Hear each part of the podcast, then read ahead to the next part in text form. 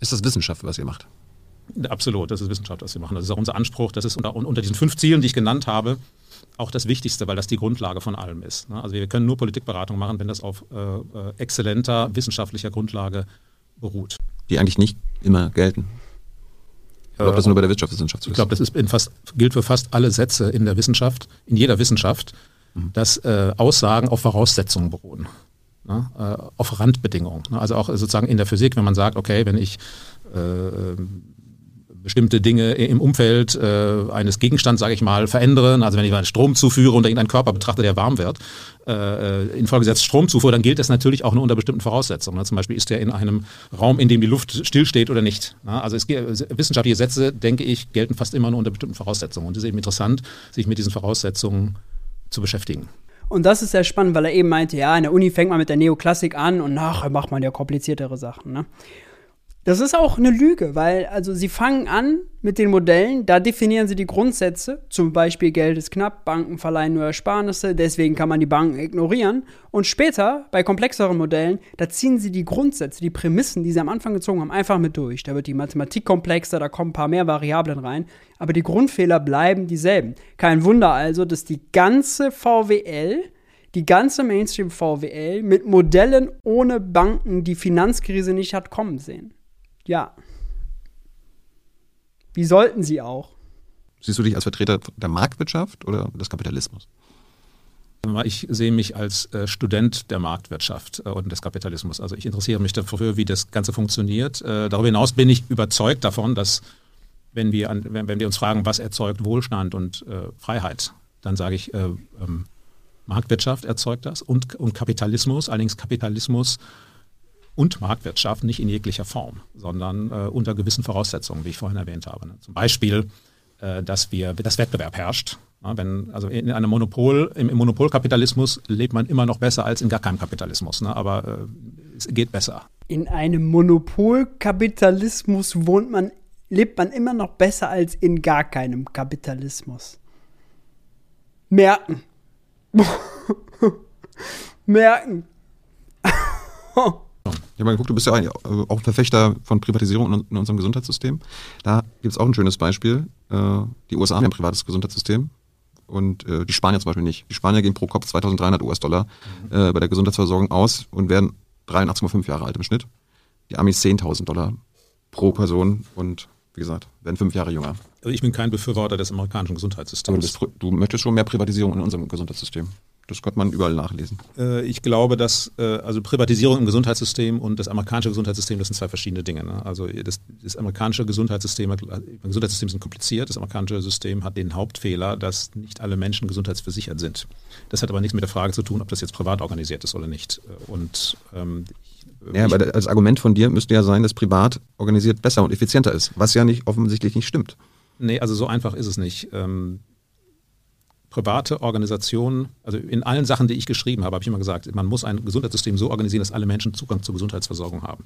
Das kann man aber auf unterschiedliche Weise organisieren. Man kann so zum Beispiel dafür sorgen, dass alle eine Versicherung haben. Man kann eine, so, so macht man es in vielen Ländern, man definiert einen Grundkanon von Leistungen und sagt, okay, jeder ist versichert und jetzt hat man private Anbieter, die diese Gesundheitsleistung anbieten oder man hat, ein, man hat staatliche Krankenhäuser beispielsweise oder staatliche Arztpraxen, die das anbieten. Und zum Beispiel, wir haben ja in Deutschland äh, ein sehr, sehr stark privat organisiertes Gesundheitssystem von der Anbieterseite her. Also die meisten Arztpraxen sind äh, privat sozusagen gewinnorientiert und wir haben ein staatliches Gesundheitssystem, zum Beispiel den NHS. Ne? Jetzt kann man sich mal überlegen, welches Gesundheitssystem möchte man gerne haben. Ne? Wenn man jetzt Leute fragen, möchtest du lieber in Großbritannien äh, in einem staatlichen Gesundheitssystem leben oder in Deutschland? Warum ist das Großbritannien? Können wir auch Dänemark nehmen oder Schweden oder Spanien? Ja, ja, ich das so organisiere, es gibt eine Pauschale. Der Arzt, der kriegt eine bestimmte äh, Bezahlung. Wenn er mich dran nimmt als, als Patient, dann wird er mich eher dran nehmen als in einem System, in dem er nichts kriegt, ne, sondern äh, in dem er so, so, so Beamter ist quasi. Ne? Und äh, da sitzt, staatlich organisiert, ne, und äh, ich bin Beamter als Arzt, könnte man ja so organisieren. Ne? Und äh, mein Gehalt ist, wie es ist,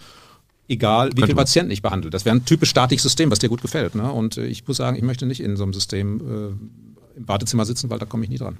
Möchtest du auch einen Markt für Polizei oder Feuerwehr? Nach der Logik?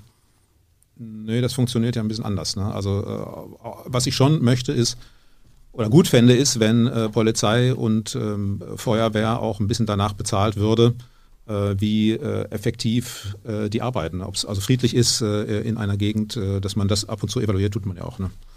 Das heißt, Yo, monetäre Anreize für die Polizei, wie friedlich das ist. Ja. Da freuen sich aber doch bestimmt die ein oder anderen Bereiche und Bezirke. Ja. Schön den Armen, weil sie arm sind und so verzweifelt sind, dann kriminell werden, auch noch mehr Polizei mit monetären Anreizen auf den Hals jagen. Ja, Gott ist das schlimm. Und bei der Feuerwehr muss man ja sagen, der Feuerwehr ist so das beste Beispiel dafür, dass Effizienz da nichts zu suchen hat. Die Feuerwehr muss permanent überbesetzt sein, einfach um im Zweifel, falls was passiert, bereit zu sein. Da, da ist Effizienzgedanke völlig fehl am Platze. Und wenn Feuerwehrmänner, wenn man denen unterstellt, die brauchen Profitanreiz, um an Ort und Stelle genug Leistung zu bringen, zu performen, was ist das? Was ist das für ein Menschenbild? Gutes Beispiel. Irgendwie, bei uns ist es ja privat, Telekom, Vodafone und so weiter, da bauen gerade die Glasfasernetze aus. Mhm, Das ist, genau. also sind wir in den Kinderschuhen.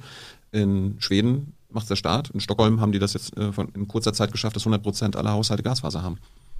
Genau, ich glaube, es hat nichts mit Schon wieder privat, Marktversagen, ne? ja, nee, ich- es hat nichts mit privat oder staatlich zu tun, sondern mit der Frage, wie Genehmigungsverfahren laufen. ne? Also wenn man jetzt äh, Genehmigungsverfahren lang streckt, wenn man Das hat nichts damit zu tun, Das ist auch wirklich so schräg, ja, dass er nicht akzeptiert auch, also, dass natürlich die Profitlogik und die Wettbewerbslogik ganz anders funktionieren als die Versorgungslogik. Und auf dem Land, wo sich Sachen einfach nicht lohnen, wo sich nicht lohnt, Glasfaser zu verlegen und einen Mast hinzustellen und einen Bus fahren zu lassen und Schienen hinzulegen, aus einer betriebswirtschaftlichen Logik, da kannst du noch so toll regulieren. ob die Telekom bei mir auf dem Dorf äh, Geld damit verdienen kann oder nicht. Und danach entscheidet. Das hat damit, glaube ich, nicht, jedenfalls nicht primär. Wir haben ja, wir haben ja das Glück in Europa, dass wir ein CO2 Emissionszertifikate-Handelssystem haben äh, und im Prinzip Mengen begrenzen. Leider sind zwei wichtige Sektoren, Verkehr und Gebäude, da noch nicht drin. Äh, aber das Ziel müsste eigentlich sein, diese beiden Sektoren reinzubekommen. Und dann würde man dir sagen, so wenn du CO2 emittieren willst, dieses Jahr, dann bezahlst du pro Einheit 100 Euro pro Tonne äh, CO2 oder wie viel auch immer. Der Markt ist außerdem eine Katastrophe, weil da weiß jeder, dass der Preis steigt. Da kann also spekuliert werden. Kann man sich heute mit Zertifikaten eindecken, um sie in der Zukunft mit Gewinn zu verkaufen. Da, äh, da hätte selbst Hayek gesagt, Leute, das, was ihr da macht, das ist kein vernünftiger Markt. Und ich, durch die Zertifikate ist sichergestellt, dass wir das Ziel erreichen. Die Frage ist, wie erreichen wir das Ziel? Und, und der, die Zertifikate sorgen dafür, dass dort zuerst eingespart wird, wo es am günstigsten ist, wo es den Menschen am wenigsten wert ist, das CO2 noch zu verwenden. Das heißt, Aber das funktioniert halt nicht, wenn man da so eine krasse Spekulation hat und wenn die Unternehmen sich gar nicht darauf einstellen können. Ja, wenn es da solche Preissprünge gibt, ähm, wegen dieser Spekulation, ja, jahrelang war das flat und jetzt ist es hochgegangen wegen dieser krassen Spekulation. Wie soll ein Unternehmen seine Investitionen darauf einstellen, ja, wenn die Preisentwicklung so ist, wie sie ist? Kann es nicht. Kann es nicht. Ja. Da wäre sogar CO2-Bepreisung besser, CO2-Steuer, so nach dem Motto, als äh, das Zertifikatesystem. Da kann man es wenigstens steuern. Da haben wir nicht diese krassen Sprünge. Und natürlich, ja, am Ende gibt es keine Emissionen mehr, aber die Unternehmen haben nicht investiert, um sich umzustellen. Was dann? Also so kalter Ausstieg oder was? Das ist zu kurz gedacht. Das ist falsch. Gehen wir aus Europa aus, um das jetzt so schnell wie möglich hinzubekommen. Denn das Geld kann ja eigentlich keine Frage sein. Keynes hat ja selbst gesagt, anything we can actually do, we can afford. Clemens. Da ist er wieder. Geil. Stimmt auch. oh, das wäre so großartig, ist aber leider komplett falsch. Das Der Satz ist Problem falsch. ist, ja total, das Problem ist nicht, Alles, was wir tatsächlich machen können, können wir uns leisten. Der Satz ist falsch von Keynes. ja, das Problem ist folgendes. Die Zahl der Ingenieure, die wir Ich liebe den Satz auch. haben, die Zahl der Wissenschaftlerinnen und Wissenschaftler, die wir haben, die sowas können, die ist begrenzt. Okay, sind wir uns einig. Also unsere Ressourcen sind einfach begrenzt und wir müssen halt überlegen, wo setzen wir sie ein? Wir könnten jetzt das jetzt so machen und sagen, also sehr, sehr viele Ressourcen setzen wir ein, da kommt es aber jetzt nicht auf Geld an, das ist nur äh, mein Punkt. Da kommt es auf reale Ressourcen an. Wir brauchen Leute, bei denen wir sagen, okay, ihr beschäftigt euch jetzt mit Forschung äh, zur Erneuerung des Energiesystems. Und ich denke, dass das in der Tat wichtig ist, dass man die Forschung in diesem Bereich ausweitet. Die Forschung ist doch schon alles geleistet worden. Äh, Es gibt hunderte, wahrscheinlich tausende Wissenschaftler, die dir vorrechnen können, wie wir in den nächsten 10 und 20 Jahren genau dieses, das erreichen. Nee, Die Lösung- glaub- die ich glaube, Technik ist da, die Technologie ist da. glaube ich nicht da. Nee, ich glaube, die ist nicht da. Also da, da muss, muss man noch einiges dran tun, dass man daran forscht, dass man das verbessert. Das halte ich für richtig. Wir müssen nur Folgendes sehen: Wir sind von Ländern umgeben, die überzeugt sind, dass das ohne Kernenergie nicht geht oder ohne dauerhafte Wasserstoffversorgung irgendwie aus dem Ausland, dass das nicht geht. Ne? Äh, ist nur Deutschland. Deutschland ist das einzige Land, was glaubt, dass das geht. Ich fühle mich da so ein bisschen wie der Geisterfahrer, der sagt, ne, äh, ein Geisterfahrer, es sind Hunderte, die mir hier entgegenkommen. Ne? Und, äh, aber vielleicht geht's und ich bin auch Ja, so fühle ich mich immer mit der MMT. Äh, sag mal, dafür, dass man solche Techniken äh, erforscht, ausbaut, finde ich alles gut.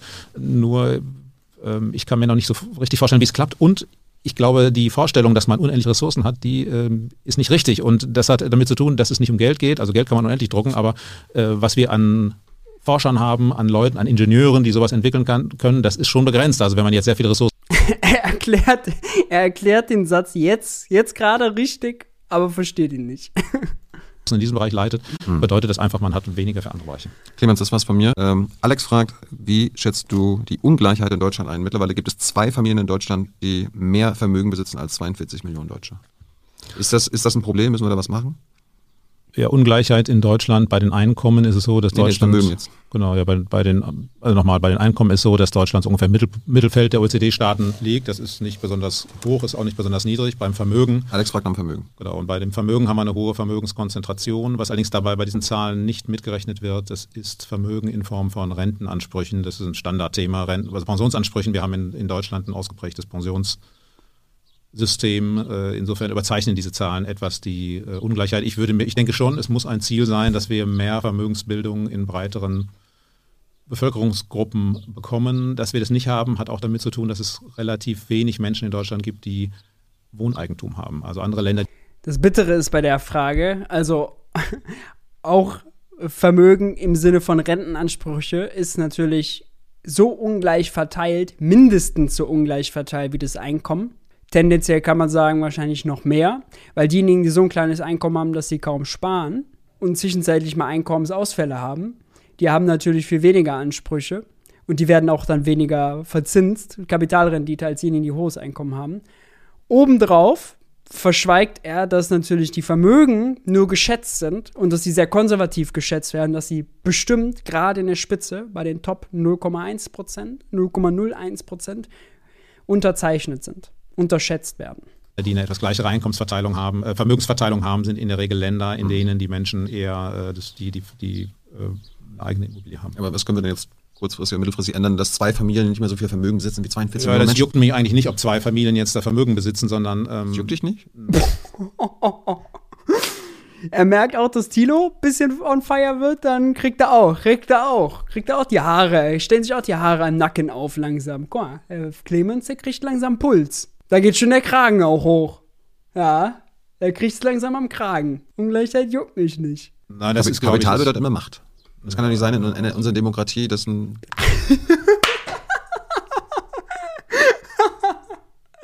Kapital bedeutet auch immer Macht. Ja, ja. Achtet mal drauf. das juckt dich nicht? Nein, das Kapi- ist Kapital bedeutet immer Macht.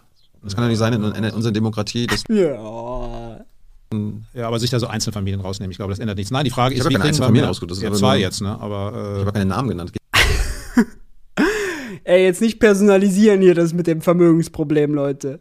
geht ja nicht um die, um die Quanz an sich, sondern das Problem.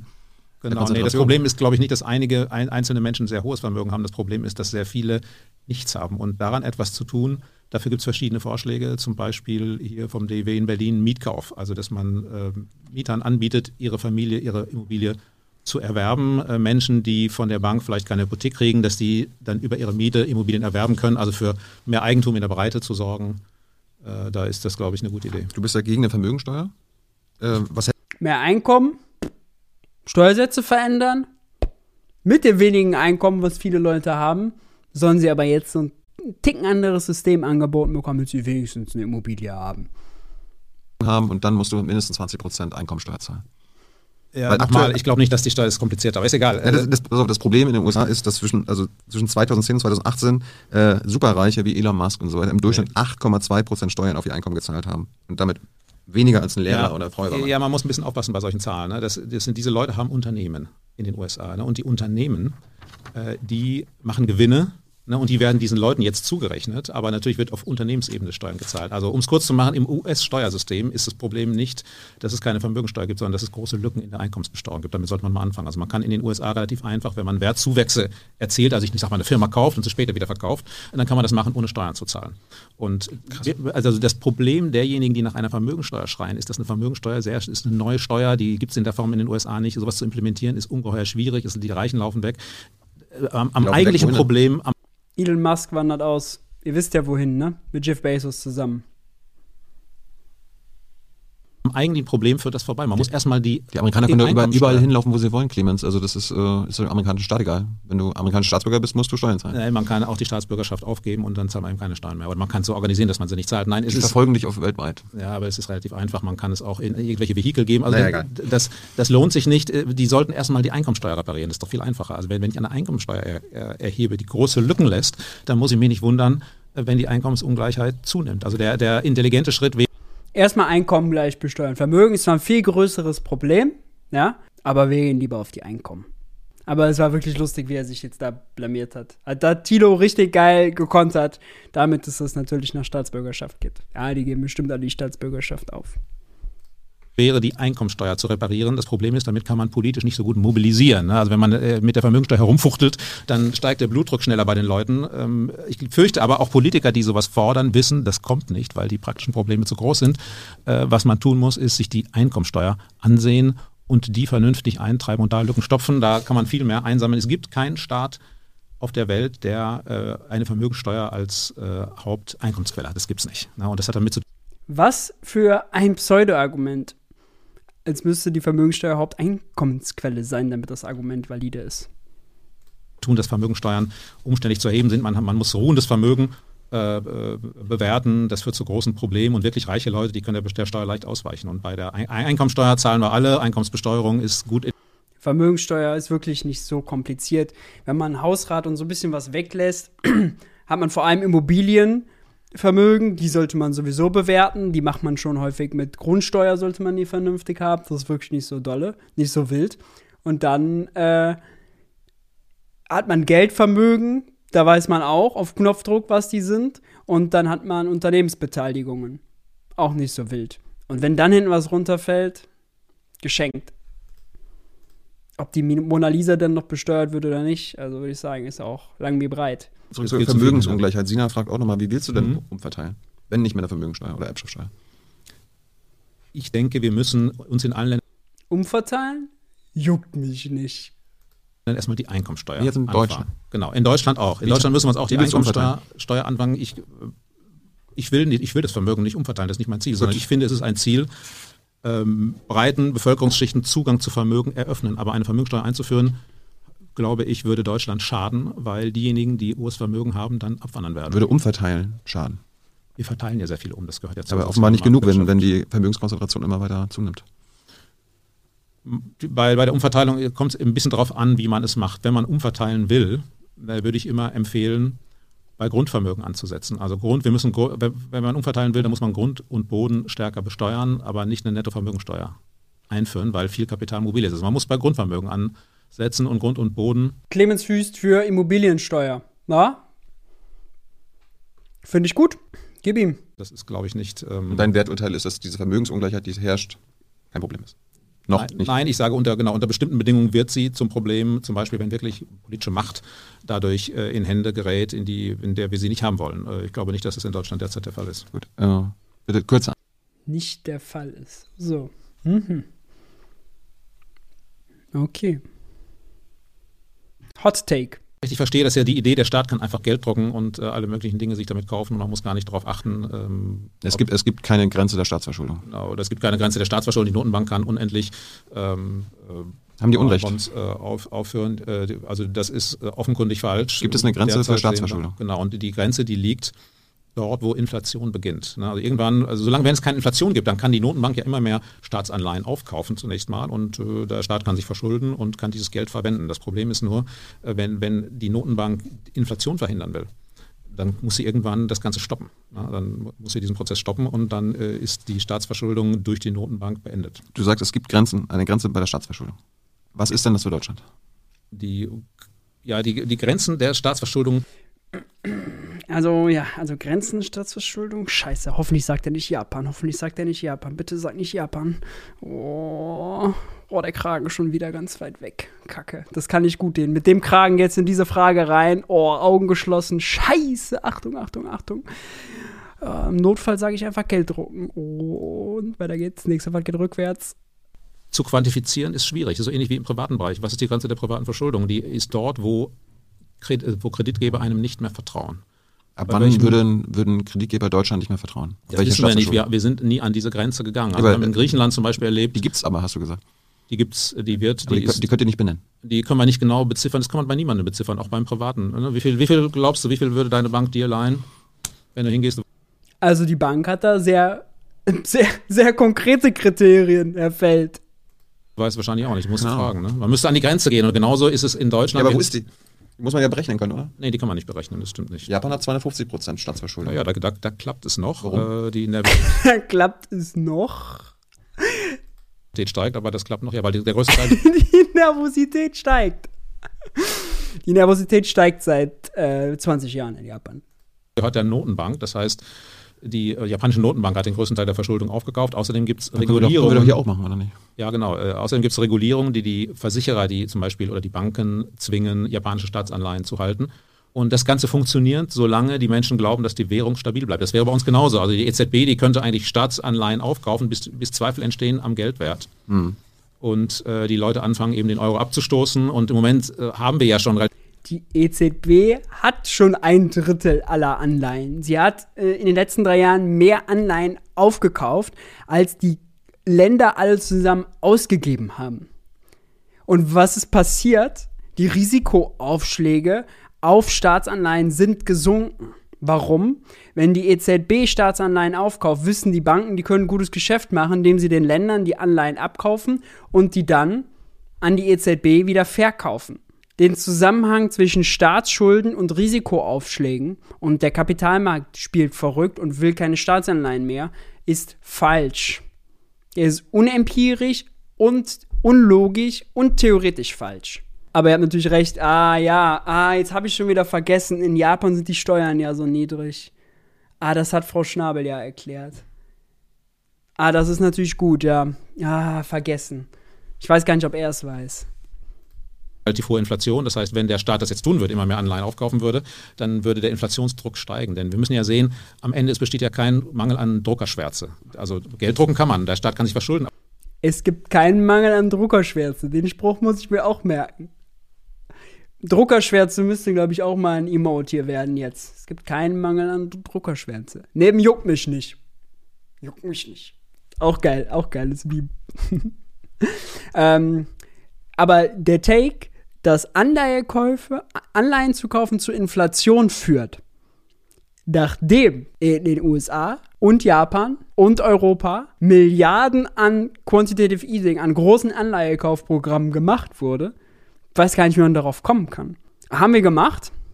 Hans-Werner Sinn glaubt ja auch, das führt zur Inflation. Hans-Werner Sinn weiß aber auch, was an der Ketchupflasche eigentlich gerüttelt hat war die Pandemie, war die Energiekrise, war Russland, hat nichts mit den Anleihekäufen zu tun. Aber wenn der jetzt damit Ressourcen kauft, wir haben ja gerade beschlossen, die Anzahl der, der, der, der Menschen, der Arbeitskräfte, die wir haben, ist begrenzt, die Anzahl der Ressourcen ist begrenzt. Und wenn der Staat davon immer mehr beansprucht, dann fehlt es woanders. Und äh, dann, dann steig, wird, werden die Sachen irgendwann teurer.